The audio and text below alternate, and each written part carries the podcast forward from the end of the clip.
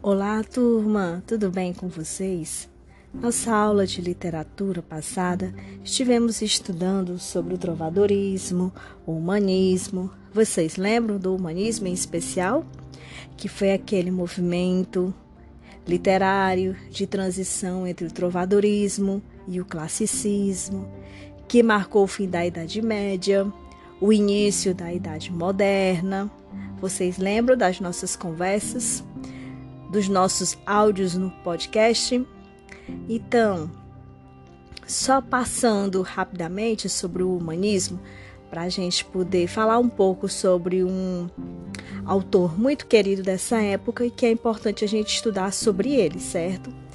Bom, em Portugal, turma, o humanismo literário teve como marca inicial a nomeação de Fernão Lopes ele foi nomeado para cronista mor da Torre do Tombo. Quando, professora? Em 1418, a long, long time. Esse movimento, turma, ele terminou em 1527, com a chegada do poeta Sá de Miranda da Itália, que aí vai dar início ao classicismo, que a gente vai já conversar sobre, tá bom? O humanismo, turma, ele está inserido no contexto do Renascimento, movimento artístico, filosófico e cultural que teve início no século XV na Itália. Professor, e quais são mesmo as principais características do humanismo? São o antropocentrismo, turma, o homem né, no centro do mundo, a valorização do ser humano, a racionalidade e o cientificismo. Os trabalhos produzidos nesse período, turma, envolvem o teatro, a prosa e a poesia. E na prosa destaca-se a prosa historiográfica e os escritos de Fernão Lopes. No teatro, nós vamos ter o teatro popular, né, com as obras de Gil Vicente. Já na poesia, elas eram recitadas nos palácios e por isso eram chamadas de poesias palacianas. Nessa categoria, turma, vai merecer destaque aí o escritor Garcia Rezende. Mas sobre quem nós vamos conversar agora, turma, é sobre Gil Vicente, tá certo? Nós vamos falar sobre ele e depois nós vamos entrar no classicismo e conversar um pouco sobre Luiz Vaz de Camões, tá certo? Olha só, turma. O Gil Vicente foi um poeta, dramaturgo português. Ele foi considerado o pai do teatro português. Em Portugal, turma, Gil Vicente foi a figura mais importante do humanismo literário. Ele nasceu em 1465 na cidade portuguesa de Guimarães. Estudou na Universidade de Salamanca, na Espanha Bom, sobre a vida pessoal dele, né? Ele casou com Branca Bezerra, com quem teve dois filhos. Após a morte de sua esposa, ele casou novamente com Melícia Rodrigues e com ela teve três filhos. O primeiro trabalho de Gil Vicente foi O Alto da Visitação, também chamado de Monólogo do Vaqueiro foi apresentado na presença do rei Dom Manuel e da rainha Dona Maria em 1502, na celebração do nascimento do príncipe que viria a ser o futuro Dom João III. Além de ser escrito a peça baseada na adoração dos magos, que também participou como ator. Nos anos seguintes, turma, ele organizou diversos eventos, festejos e celebrações da realeza, sempre aproveitando para apresentar os seus textos. Assim, turma, com grande aprovação do público e da corte portuguesa, Gil Vicente passa a ser um nome reconhecido, escrevendo cada vez mais peças de teatro. Além de dramaturgo, foi também poeta. Em 1511, ele foi nomeado vassalo do rei e mais tarde mestre da balança da Casa da Moeda, em 1513. Ele faleceu por volta de 1536, né? 1536, em local desconhecido. Bom, turma, Ele escreveu poemas e obras de dramaturgia, autos e farsas, das quais merecem destaque, certo? O Monólogo do Vaqueiro, ou também conhecido como Alto da Visitação, o Alto Pastoril Castelhano, o Alto dos Reis Magos, Alto da, Barca, da Barca do Inferno e tantos outros aí que a gente vai acompanhando no livro de vocês, tá bom? Que depois eu vou dizer qual é a página. Bom, e no teatro, turma? O Teatro de Gil Vicente, não é também chamado de Teatro Vicentino. Teve origem em 1502, com a apresentação do texto Monólogo do Vaqueiro. As suas peças, turma, são de caráter popular, possuem um, um forte teor satírico. É? Nas obras mais emblemáticas, ele critica os costumes da sociedade portuguesa, tecendo um fiel retrato de sua época. Além do caráter satírico, o conteúdo das obras apresentava um teor moralizante, repleto de humor. Gente, Gil Vicente, olha, a gente não sabe muito, assim, acerca dele, sabe? Mas a maior parte das informações que temos, elas foram decifradas a partir das obras que ele escreveu. O Gil Vicente, ele dedicou a sua vida ao teatro, né? Como a gente está conversando. Desempenhou ao mesmo tempo tarefas de músico, ator, né? Encenando as, as próprios, os próprios textos. E ele é considerado, né? O pai do teatro português alguns chamam assim de o pai do teatro ibérico, certo? E vamos ver aqui mais a gente pode falar sobre ele, né? Que professor ele cai em concursos vestibulares, cai turma, certo? Mas nada que que seja difícil de você responder uma questão sobre ele, certo? O Gil Vicente, ele, o que é que você tem que saber?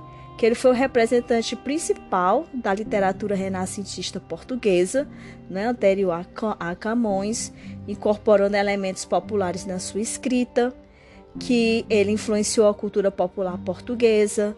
Né? É, o primeiro trabalho dele foi uma peça né, em castelhano chamada Monólogo do Vaqueiro, que, como eu disse para vocês, né, ela foi representada nos aposentos da Rainha Dona Maria tendo sido esta representação né, o arranque da história do teatro português. E o sucesso das obras dele foram tão grandes né, que os reis para os quais Gil Vicente desenvolvia as suas peças convidaram, né, convidaram-no a tornar-se responsável pela organização dos eventos palacianos. É?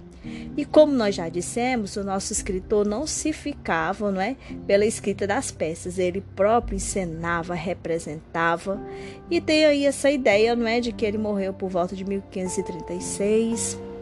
Não é? E é a partir dessa data que se deixa de encontrar qualquer referência ao nome dele nos documentos da época, além de ter deixado de escrever a partir de então. Bom, turma, o Alto da Barca do, o Alto da Barca do Inferno, que é uma das obras dele, certo? Eu vou colocar para vocês fazerem a leitura no Google Sala de Aula, tá certo? Na nossa aula, na nossa sala virtual.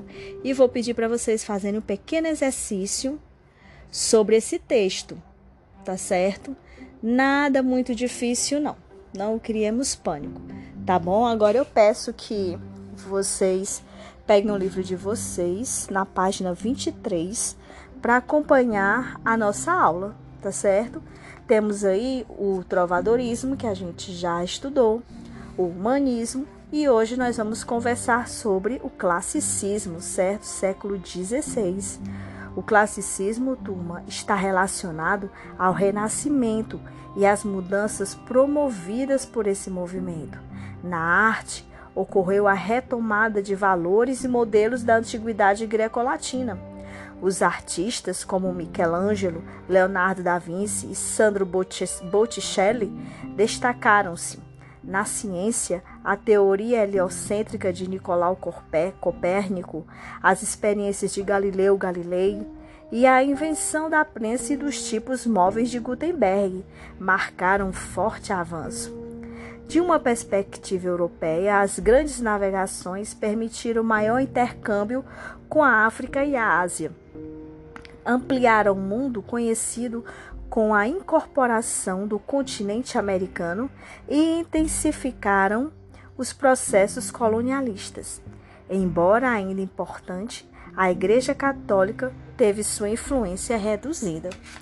Bom, turma, lá na página nós já estudamos a página 24, a página 25 e a página 26. Hoje nós vamos seguindo na página 27, tá certo? O classicismo lírica de Camões. Eita, professora, Camões, eu sempre ouvi falar desse cara. Pois é, olha só. Luiz Vaz de Camões nasceu provavelmente em Lisboa, 1524, 1525. Sobre a vida pessoal, pouco se sabe com certeza. Tinha possível ascendência fidalga, mas não era rico. Frequentou reuniões da nobreza cortesã e a boemia lisboeta. Participou de campanhas militares no norte da África, onde perdeu um olho em combate. Foi preso, tanto em Portugal como na Ásia, por onde andou durante vários anos e onde sofreu um naufrágio, do qual, segundo a tradição, conseguiu salvar os manuscritos de seu poema épico, Os Lusíadas. Em 1567 ou 1569, estava em Moçambique, onde retornou a Portugal, não sem antes ter sofrido o furto dos originais de um livro, O Parnaso de Luís de Camões, em que acredita-se o poeta estava reunindo sua produção lírica. Em 1572 foram publicados os Lusíadas e Camões passou a receber irregularmente uma pequena pensão do governo português. Ele morreu, turma, bastante pobre, em 1580. A obra poética de Luís de Camões abrange uma extensa produção lírica, escrita tanto nas formas poéticas tradicionais, de origem medieval, certo? Que a gente conhece como a medida velha, como nas formas de feição clássica e italianizante, que nós chamamos de a medida nova. Pouquíssimos poemas líricos foram publicados durante a vida de Camões. Somente em 1595 surgiram as rimas, reunindo poemas coletados em diversos cancioneiros manuscritos. Ainda hoje, turma, há dificuldade para delimitar precisamente a produção lírica do poeta. Ao lado da produção lírica, Camões escreveu os Lusíadas, poema épico que, como já vimos, foi publicado em 1572. Também produziu teatro, Os Anfitriões, Eu Rei, Seleuco e Filodemo. Algumas cartas do autor chegaram até nós. Tanto chegou, turma, que podemos observar em letras de músicas dos dias atuais, como a música Monte Castelo do Legião Urbana. Quem é que já ouviu essa canção, turma?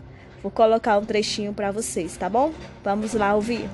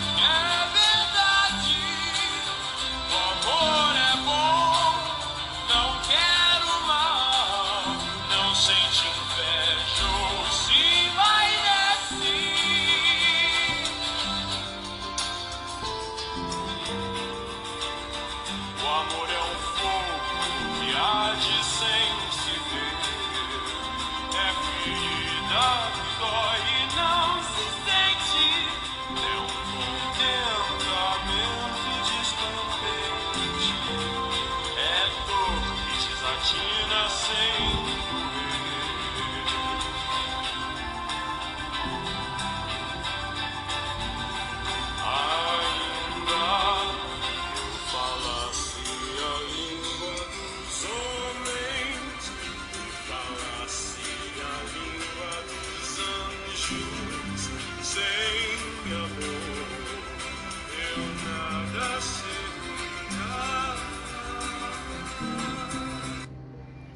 Bom, turma, a música vai assim uns quatro minutos, certo? Depois vocês podem ouvir ela todinha, curtir, acompanhar a letra, certo? É muito bacana a letra dessa música. Eu particularmente gosto muito. E essa música, né, ela é a composição do Renato Russo, com recortes do apóstolo Paulo, né, o apóstolo Paulo, e de Camões.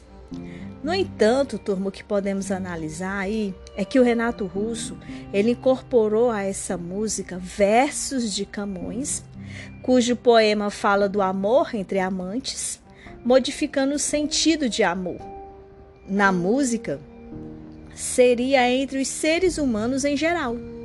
E trechos da Bíblia, né, a primeira epístola de São Paulo aos Coríntios. Só que no caso desta última, ele trocou né, a palavra caridade da Bíblia por amor. Ele se refere à falta de amor entre os homens, numa espécie de crítica às guerras, né? a falta de amor entre a humanidade em si, como ocorreu no caso da Batalha né, de Monte Castelo, na Itália, a qual os soldados brasileiros invadiram e tornaram, né, tomaram no final da Segunda Guerra Mundial.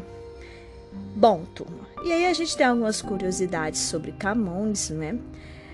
Tem uma, uma imagem dele lá na praça né, Praça Luiz de Camões, em Lisboa, né, uma estátua. É, também tem em homenagem a ele, né, o, o retrato pintado em Goa, em Goa, que Goa, né, Goa, em 1581, uma cédula de mil escudos de Angola, né, com a efígie de Camões. O túmulo dele, não é, tá no mosteiro dos Jerônimos. Camões, turma, ele viveu seus anos finais no quarto de uma casa próxima da igreja de Santa Ana, no estado, segundo, a narra, segundo narra a tradição, de mais indigna pobreza, sem um trapo para se cobrir. Lê Gentil considerou essa visão um exagero romântico, pois ainda podia manter o escravo Jaú que trouxera do Oriente e documentos oficiais atestam que dispunham de alguns meios de vida. Depois de ver-se amargurado pela derrota portuguesa na Batalha de Alcácer Quibir, onde desapareceu Dom Sebastião, levando Portugal a perder sua independência para a Espanha, adoeceu, não é? E segundo lei gentil, de peste, né? Foi transportado para o hospital e faleceu em 10 de junho de 1580, sendo enterrado, segundo Faria e Souza, numa campa rasa na igreja de Santana, ou no cemitério dos pobres no mesmo local, segundo Teófilo Braga, né? Cada um dá uma versão. Bom, a sua mãe, tendo-lhe sobre, tendo sobrevivido, passou a receber a sua pensão em herança. Os recibos encontrados na Torre do Tombo documentam a data da morte do poeta, embora tenha sido preservado o metápio escrito por Dom Gonçalo Coutinho, onde consta erroneamente como tendo falecido em 1579. Depois do terremoto de 1755, que destruiu a maior parte de Lisboa, foram feitas tentativas para se reencontrar os despojos de Camões, mas foi tudo frustrado, turma.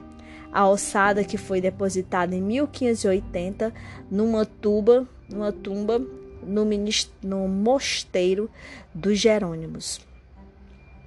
Bom, e aí, turma, para aqueles né, que consideram o Renascimento um período histórico homogêneo e formado pelos ideais clássicos e que se estende até o final do século XVI, Camões, turma, é pura e simplesmente um renascentista. Mas, de modo geral, reconhece que o século XVI foi amplamente dominado por uma derivação estilística chamada maneirismo, que em vários pontos é uma escola anticlássica e de várias formas prefigura o barroco. Assim, para vários autores, é mais adequado descrever o estilo camoniano como maneirista, distinguindo-o do classicismo renascentista típico. Isso se justifica, turma, pela presença de vários recursos de linguagem e de uma abordagem de seus temas que não estão concordes às doutrinas de equilíbrio, economia, tranquilidade, harmonia, unidade e invariável idealismo, que são os eixos fundamentais do classicismo renascentista. Bom, turma, vamos conhecer um pouco sobre a obra de Camões, Os Lusíadas. Certo, nós temos também no livro de vocês, na página. Deixa eu ver aqui. Na página 29. O contexto do Renascimento foi também o das grandes navegações. Portugal favorecido em parte por sua posição geográfica, alargou os horizontes europeus ao se aventurar pelos mares, tornando-se importante em seu continente. Para celebrar as conquistas, Camões, cujos poemas líricos você já conheceu, lançou-se um desafio.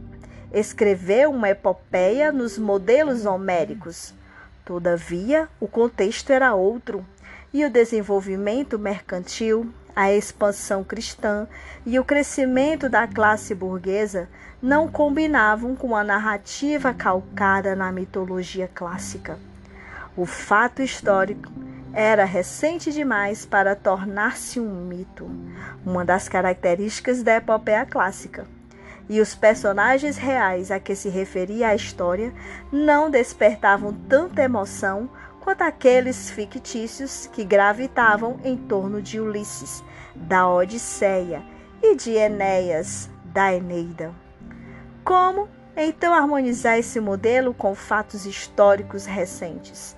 Reis de verdade, valores cristãos e ideais patrióticos Camões respondeu a esse dilema com os dez cantos e as mil cento e duas estrofes de Os Lusíadas.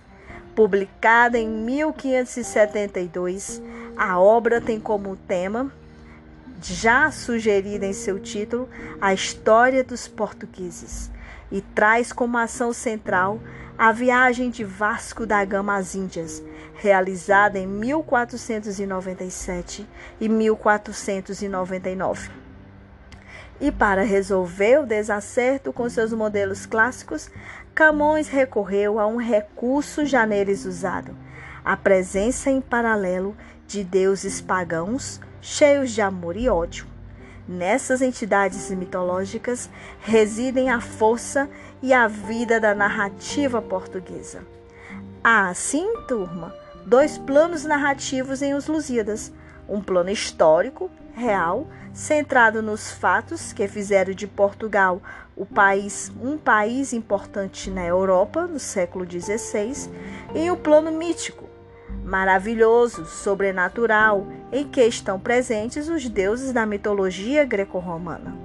Além disso, há menções na obra ao universo cristão, uma vez que fazia parte da tarefa de Camões prestigiar a expansão da fé católica promovida pelos portugueses. Aí, turma, que mais tem aqui? Um personagem marcante, o velho do Restelo. É, turma, mas vamos conhecer um pouco sobre essa obra, né? Os Lusíadas. Olha só. O desafio e a conquista, certo? Os Lusíadas, dentro da classificação dos gêneros literários, é considerado um poema épico, uma epopeia que tem como objetivo narrar os feitos heróicos dos navegantes portugueses que, liderados por Vasco da Gama, lançaram-se ao mar numa época em que existiam fortes crendices na existência de monstros marinhos e outras ameaças além mar, né? Além do mar. O poema se ocupa da narração, da superação dos limites físicos e geográficos que se apresentam na execução da grande missão de conquistas. como ultrapassar o Cabo das Tormentas no sul da África e a chegada a Calicut na Índia. Sobre o herói, vamos conversar um pouco sobre o herói que aparece né, nessa história. Bom, no modelo das epopeias greco-latinas, temos a presença de um herói, cuja força e coragem aproximam-no dos deuses. Esse herói, turma, centraliza completamente as ações da narrativa, que existem quase que somente para destacar suas qualidades.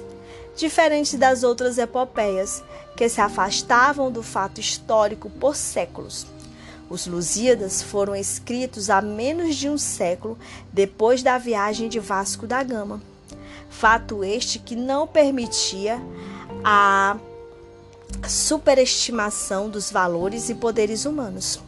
Assim, Camões, com grande engenhosidade, ampliou o caráter heróico de suas personagens. Assim, o herói de Os Lusíadas não é tão somente Vasco da Gama, mas todos os portugueses apresentados naquela viagem pela figura do capitão. Assim, turma, o autor consegue trazer à obra o espírito nacionalista que se verificava em Portugal entre os séculos XV e XVI. Turma, as epopeias da cultura greco-latina são anteriores a Cristo e, portanto, exprimem crenças, valores religiosos pagãos. Camões era cristão e, em seu poema, deseja cantar também a expansão da fé cristã no mundo. Por isso, a presença de Deus e a referência a milagres e santos do cristianismo são constantes. Contudo, como nas epopeias que Camões tomou por modelo, Odisseia e Eneida, né, do poema latino Virgílio, os deuses do Olimpo, eles interferem na narrativa, procurando auxiliar ou prejudicar os portugueses em seus objetivos. Enquanto Vênus e Marte, por exemplo, né, tentam protegê-lo, outros como Netuno e Baco tentam impedir a sua rota. O primeiro porque zela pelo seu poderio nos mares e o segundo pelo seu domínio no Oriente. Podemos dizer aí, turma, que na obra Camões, né, conseguiu conciliar um maravilhoso, certo, pagão, fruto do gosto renascentista pelos estudos de cultura pagã, e o um maravilhoso cristão, ideologia pessoal do autor, o que valeu a Camões problemas com a Inquisição e tratamento com muita reserva por parte do, dos críticos de sua época. Complicado, né, turma, agradar gregos e troianos, né? É meio difícil. Imagine para as críticas da época. Na estrutura do poema, Os Lusíadas, a obra apresenta, como já disse para vocês, 1102 estrofes em oitava rima, 8.816 versos decassílabos, organizados em 10 cantos que são espécies de capítulos das epopeias, segundo o modelo clássico.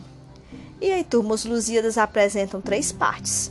Certa a introdução, que estende-se pelas 18 estrofes de canto 1 e divide-se em três partes, né, que é a proposição, que são as estrofes 1, 2 e 3, em que o poema apresenta o que vai cantar, ou seja, os efeitos dos ilustres barões de Portugal a invocação, nas estrofes 4 e 5, em que o poeta vai invocar as Tagides, né, que são as ninfas do rio Tejó, para que o auxiliem a fazer poema, inspirando.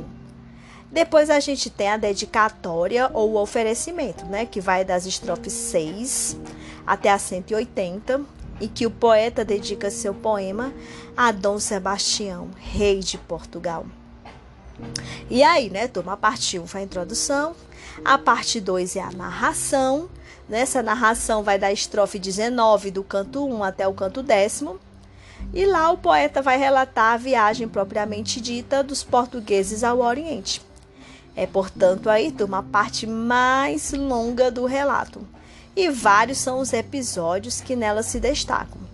Entre eles estão a narrativa do amor trágico de Inês de Castro com o príncipe Dom Pedro, o discurso do velho do Restelo, as profecias do gigante Adamastor e as recompensas e reconhecimentos do povo português aos seus heróis, né?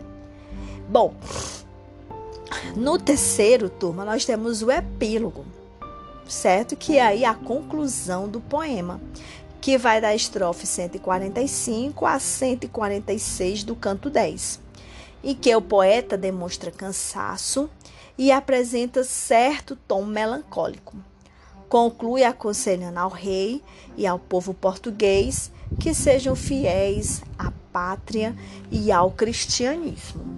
Ainda aqui, turma, passando, voltando aqui para o livro de vocês, que nós estamos na página 29. Bom, nós temos bem no finalzinho da página, tá certo? Em Os Lusíadas, muitas histórias, né, muitas histórias importantes são narradas dentro de uma história maior.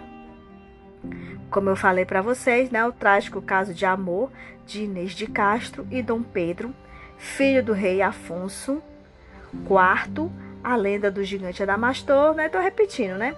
E a mítica Ilha dos Amores são alguns dos episódios mais conhecidos de Os Lusíadas. Passando aí para a página 30. Vamos aí na página 30.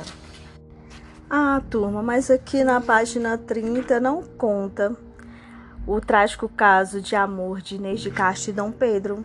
Mas eu vou contar para vocês, tá certo? Vamos prestar atenção. Bom, o infante Pedro, turma, era o futuro rei de Portugal, filho de Dom Afonso IV, o rei. Como é de praxe nas famílias reais, casamento é questão política, não romântica. Logo, ele foi obrigado a se casar com Constança Emanuel, uma nobre castelhana. Tamanha era a vontade de Pedro se casar que a primeira cerimônia de casamento dos dois foi feita por procuração no convento de São Francisco, em Évora. Isso, claro, gerou um conflito, e três anos depois, os noivos celebraram o casamento em Lisboa. Os problemas, porém, turma, só estavam começando.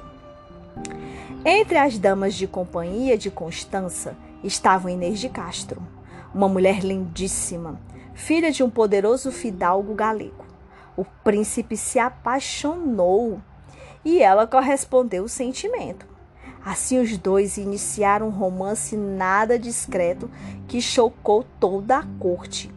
Ó, oh, turma, se hoje em dia adultério é motivo de escândalo, imagine em 1339. Para piorar a situação e a opinião pública contrária, o rei Dom Afonso IV não estava nada satisfeito com a proximidade e influência dos dois irmãos galegos de Inês sobre o futuro rei de Portugal, que atrapalhavam muito as relações diplomáticas. Para tentar acabar com o romance, quando Constança teve seu primeiro filho, Dom Luís de Portugal convidou Inês de Castro para ser madrinha. Mas como assim? Deve estar pensando, né, turma? Você deve estar pensando, como assim, professora? Ela não tinha sangue de barata, não. Ela foi uma manobra, né? Essa foi uma manobra religiosa, digamos assim. É que na época a relação entre madrinhas e padrinhos com os pais da criança criava um parentesco moral. Ou seja, seria praticamente um incesto o relacionamento do príncipe com Inês. Só que Dom Luiz morreu em uma semana, o que aumentou ainda mais a central da boataria portuguesa e permitiu que o romance adúltero continuasse. Por fim, o rei cansou do falatório em 1344, exilou Inês de Castro em Albuquerque, na fronteira da Espanha. Ele achou que finalmente teria paz na vida. Por reviravolta do destino, ou desgosto, como diria o povo, Constância Emanuel morreu um ano depois, ao dar à luz ao segundo filho, Dom Fernando de Portugal. O infante Pedro nem esperou a mulher esfriar no caixão e já mandou trazer Inês de Castro de volta para a revolta do rei. E onde os dois foram morar? Em Coimbra, no palácio perto do mosteiro de Santa Clara. Hoje, Santa Clara, a Velha, em frente ao rio Mondego, construído pelo avô de Pedro, não, pela avó, foi pela avó de Pedro, a Santa Rainha Isabel. Ela era santa mesmo, não estou exagerando. Com esse nome, né, turma? Só podia era ser santa. Bom, vamos seguindo. O romance é muito bem, muito bom, né? Muito bem, obrigado. Enquanto Portugal e o resto da Espanha, né, da Europa, que diga, conviviam com problemas tipo a peste negra. De 1346 a 1354, Inês teve quatro filhos de Pedro, que se recusava a se casar com outra nobre, sobre o pretexto de que ainda sofria com a morte da esposa Constança. Os filhos ilegítimos de Inês eram claramente uma ameaça ao herdeiro legítimo ao trono, Dom Fernando Corria na boca pequena o boato de que a família Castro conspirava para assassiná-lo. Meu Deus! Mas não foi ele quem terminou morto. Em 1355, o rei Dom Afonso IV cedeu à pressão dos fidalgos portugueses e mandou matar Inês de Castro. No dia 7 de janeiro de 1355, aproveitando-se que Pedro estava viajando numa caçada, três homens, Pero Coelho, Álvaro Gonçalves e Diogo Lopes Pacheco, emboscaram Inês nos jardins, onde ela e Pedro costumavam se encontrar, a Quinta dos Amores, e assassinaram a mulher friamente. As lágrimas derramadas por ela teriam criado uma fonte, a Quinta das Lágrimas, e o sangue que escorreu ficou marcado ali até hoje em algas vermelhas. Seu corpo foi enterrado na igreja de Santa Clara. E aí, turma? Agora, né? A Inês é morta. Quando Pedro voltou da caça e descobriu o que seu pai fez, a coisa ficou feia, viu? Pai e filho entraram num conflito armado que durou meses, até que a intervenção da rainha selou a paz entre os dois. Dois anos depois, Dom Afonso IV morreu e Dom Pedro I foi coroado como o oitavo rei de Portugal. Lembram da paz? Pois é, acabou a paz. Chegou a hora da vingança. Dom Pedro I mandou caçar os três homens que mataram sua amada. Encontrou dois deles e os assassinou mandando que arrancassem o coração de um pelo peito e o de outro pelas costas, enquanto assistia e banqueteava. A pessoa, gente. Bom, mas essa nem foi a principal parte da sua vingança. O rei também afirmou que havia se casado secretamente com Inês de Castro, num dia que não se lembrava. A palavra do capelão e do criado selaram a legalidade do casamento o que significava que Dona Inês era uma rainha póstuma e que deveria ser tratada como tal. O novo rei mandou construir túmulos magníficos no convento de Alcobaça, com as sepulturas uma de frente para a outra, de forma que quando despertassem para o dia do juízo final, pudessem se olhar frente a frente. Mas não foi só isso, pelo menos é o que reza a lenda. Antes de colocar o corpo de Inês no novo túmulo, Dom Pedro teria colocado o cadáver da amada no trono e obrigado a nobreza portuguesa, sob pena de morte, a realizar cerimônia de beijamão à rainha morta. Gente, é isso, né? E aí, depois de Inês de Castro, Dom Pedro I ainda teve outro filho ilegítimo, e a história desse bastardo também é maravilhosa. Bom, depois a gente conta. Agora, turma, ó, não confundam, certo? Dom Pedro I dessa história com o Dom Pedro I da história do Brasil, tá certo? Apesar dos dois terem amantes famosas, além de da grande diferença de datas, o nosso Dom Pedro I é considerado Dom Pedro IV em Portugal. Tá bom? Agora vamos voltar voltar para o nosso livro depois dessa fofoca, né? Eita, professora, essa fofoca foi babado, né? Mas é bom que agora vocês sabem, né? De onde é que vem esse dito, não é? De que a Inês é morta. Não adianta, né? Não adiantou ele colocar as pessoas para beijarem, né? A mão da rainha póstuma, porque ela já tá morta. Então, muitas coisas só botar aqui o carregador do meu celular, turma. Então, muitas coisas, né? As pessoas dizem a Inês é morta. Como, por exemplo, você vai estudar faltando uma semana para o Enem? Ah, meu querido, minha querida, meus queridos, a Inês é morta, né? Se você não estudou o seu ensino médio todo pensando que iria fazer um vestibular, um concurso na sua vida, não adianta criar pânico às vésperas da prova, né? Porque não vai dar em nada. É importante que você tenha em mente, né, dessa sua rotina de estudo, que nós já conversamos em podcasts anteriores. Bom, turma, vamos aqui para um exercício que nós temos na página 27. Eita, professora, mas a senhora chacoalha muito esse livro. A gente estava na 29, passou pela 28, agora a gente volta para 27. Pois é, turma, são muitas emoções. Bom, é, nós temos um pequeno exercício, tá certo, turma? Assim, tá aqui na página 27, primeira, segunda, terceiro parágrafo. Vamos lá. Assim como outros poetas portugueses do classicismo, Camões conservou alguns traços de inspiração medieval em parte de sua poesia lírica. No entanto, inovou a abordagem amorosa, fez uso de referências clássicas e valeu-se de recursos formais, advindos, sobretudo, da poesia italiana. Leia o poema a seguir.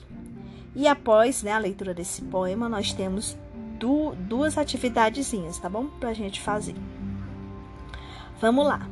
Um mover de olhos brando e piedoso sem ver de quê, um riso brando e honesto, quase forçado, um doce e humilde, humilde gesto, de qualquer alegria duvidoso, um despejo quieto e vergonhoso, um repouso gravíssimo e modesto, uma pura bondade manifesto, indício da alma limpo e gracioso, um encolhido ousar, uma brandura, um medo sem ter culpa, um ar sereno, um longo e obediente sofrimento.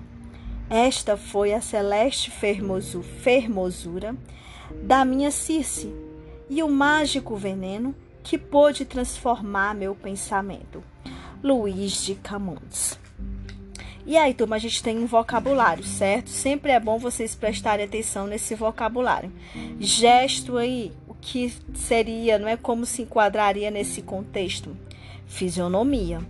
Despejo, ausência de pejo, né? Vergonha, desinibição, descontração, brandura, ternura. E Circe, professora, a divindade da mitologia grega que atraía com seu canto os marinheiros e dava-lhes poções que os transformavam em porcos. Bom, vamos lá para a leitura certo? Do da primeira questão. Nesse poema, turma, predomina a caracterização interior ou exterior da mulher? Explique a sua resposta. Vamos responder juntos, né, turma? São só duas questões. Vamos lá. Bom, a caracterização interior predomina na enumeração de características, como olhar brando e piedoso, riso brando e honesto, entre outras. Há referência à formosura, mas ela está associada a qualidades interiores. Tá certo, turma? Vamos lá para a questão 2. A poesia trovadoresca e a palaciana utilizaram com frequência o que ficou conhecido como medida velha, as redondilhas, versos de cinco a sete sílabas. No classicismo, introduziu-se em Portugal um novo método, chamado medida nova, que aí passam a ser os versos decassílabos, que são de tradição italiana. Camões utilizou em sua lírica tanto a medida nova quanto a medida velha. E aí, turma, antes da gente ir para os itens, para os itens A e B, é importante conversarmos sobre redondilha. A redondilha, que vocês já estudaram, ela é o recurso poético que estabelece versos de cinco ou sete sílabas, não é? Os versos que possuem cinco sílabas poéticas, turma, são chamados de redondilhas menores. Já os que possuem as sete sílabas são conhecidos como, re, como redondilhas maiores. Professora, mas eu vou dizer uma coisa. Até hoje eu não entendo porque esse nome é redondilha. Olha, turma, esse termo redondilha, de origem espanhola, generalizou-se em Portugal no século XVI e aplicava-se inicialmente a qualquer tipo de quadro. Ainda no século XVI, o termo redondilha passou a ter o significado mais largo, distância em verso curto, independente do número de versos tá certo? Mas é isso aí, turma. Vamos aqui seguindo. Item A. Qual medida o poeta português adota nesse tom soneto? Camões, turma, utiliza versos decassílabos. Portanto, ele utiliza o quê? A medida nova. Item B. Arrisque uma hipótese. Que efeito tem o uso dessa métrica no poema, turma? que que vocês percebem, né? A gente observa aí, turma, que os decassílabos, em comparação com a popular métrica da redondilha, evidenciam a sofisticação e a complexidade propostas né, pelo classicismo. É isso que a gente vê aí no texto, né, no poema de Luís de Camões. Bom, turma, nós temos aí na página 28, certo? O texto do Gil Vicente, que eu vou disponibilizar ele na íntegra, tá bom? Para vocês fazerem a leitura. Vou disponibilizar esse texto na sala de aula virtual de vocês. E vocês vão resolver esse exercício da primeira à quarta questão da página 29. Tá certo, turma? Do livro de vocês. Bom, que mais de exercício nós temos? Vamos fazer só esse mesmo, tá bom? Da primeira à quarta questão, da página 29. E depois a gente continua com mais literatura para vocês, até nós adentrarmos no capítulo 4 e seguirmos com o quentismo. Segura na mão de Deus e vai. Até o nosso próximo encontro. Não esqueça de postar apenas a resposta, certo? Na aba de atividades do Google Sala de Aula. Um forte abraço e até as próximas emoções.